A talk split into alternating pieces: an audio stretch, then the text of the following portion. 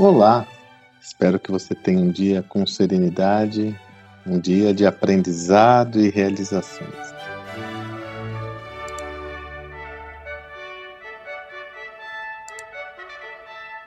Em nossa imersão, gestão do amanhã na prática, tivemos na aula de sexta-feira, alguns dias antes de quando eu gravo essa mensagem, uma aula onde um dos participantes da nossa imersão, querido amigo André Heller, que deve estar inclusive nos ouvindo aqui nos meus áudios diários, trouxe uma contribuição importantíssima quando nós estávamos explorando a dificuldade inerente ao ser humano de mudar.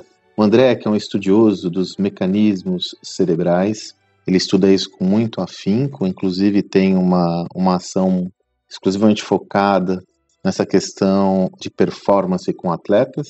Ele mesmo, um atleta medalhista de ouro da seleção de vôlei é, brasileira, né, dirigida por Bernardinho. O André trouxe uma visão muito interessante. Contribuindo com a nossa aula, a gente estava ali falando sobre, justamente sobre esse processo de mudanças. Ele comentou que os estudos mostram que a área do cérebro acessada quando existe uma dor é a mesma área que é acessada quando há alguma mudança percebida pelo indivíduo. Olha que achado interessante. Ou seja, a parte do nosso cérebro que percebe a dor é a mesma que percebe a mudança.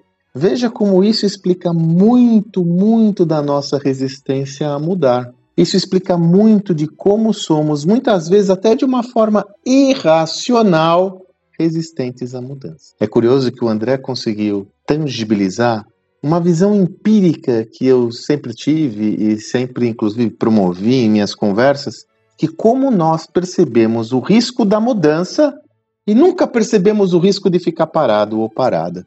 Eu percebo o risco que tem de eu assumir uma nova posição, empreender um novo negócio, inovar e fazer uma nova tentativa de uma mudança no meu ciclo pessoal, mas eu nunca percebo o risco de ficar parado. O que é o maior dos riscos? Nesse ambiente onde tudo muda, como eu sempre digo, ficar parado é mais arriscado do que se mover. A partir dessa reflexão que o André Heller nos trouxe, me trouxe, e eu compartilho agora com você, quando eu falo nos trouxe porque todos os participantes da imersão estavam no mesmo contexto, eu reflito sobre o como nós temos que trabalhar propositivamente para que nós possamos nos incentivar a mudar o, como esse, esse movimento que às vezes é nato, é um movimento natural do nosso cérebro, vai sempre nos impulsionar a sermos resistentes à mudança. E desta forma, nós temos de forçar a barra, trabalhar proativamente para mudar um sistema que tende à manutenção do status quo. Sendo assim, a minha principal proposta é que você estimule a mudança de uma forma propositiva, com disciplina, e sempre buscando novas possibilidades para você e para o seu negócio. Antes de qualquer coisa, todo e qualquer processo de transformação organizacional é um processo pessoal.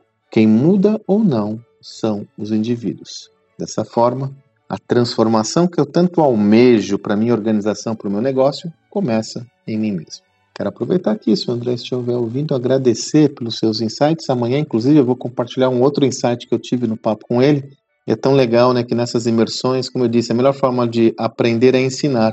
Então, nessas imersões, com um grupo muito seleto de pessoas, nós acabamos tendo sempre, tendo sempre a oportunidade de aprender muito com os próprios participantes, que têm uma senioridade incrível, e aí dessa forma o processo se retroalimenta.